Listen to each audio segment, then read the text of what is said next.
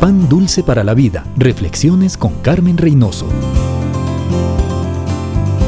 En el mundo se puede vivir de dos maneras, llenos de ira, de amargura, de resentimiento, de hostilidad, de rencor, de frustración. Por supuesto, con estas cualidades terminamos sin amigos, sin gozo, sin paz y sin felicidad. O podemos estar llenos del amor de Dios, dejando que éste fluya en nuestras vidas, compartiendo con otros gozosos, felices en paz con todos. El problema relacional mayor es el rencor. El rencor nos esclaviza, no nos permite olvidar el daño recibido, nos quita el gozo y nos impide disfrutar la paz. El amor de Dios nos habilita para perdonar. Y para los cristianos esto es muy importante. Dios nos ha perdonado multitud de pecados. Ella no se acuerda de ellos. Los enterró en lo profundo del mar. ¿Quiénes somos nosotros para no perdonar a nuestro prójimo? El perdón es una cualidad intrínseca del creyente.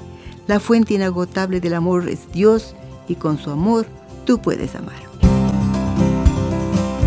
Pan dulce para la vida. Reflexiones con Carmen Reynoso.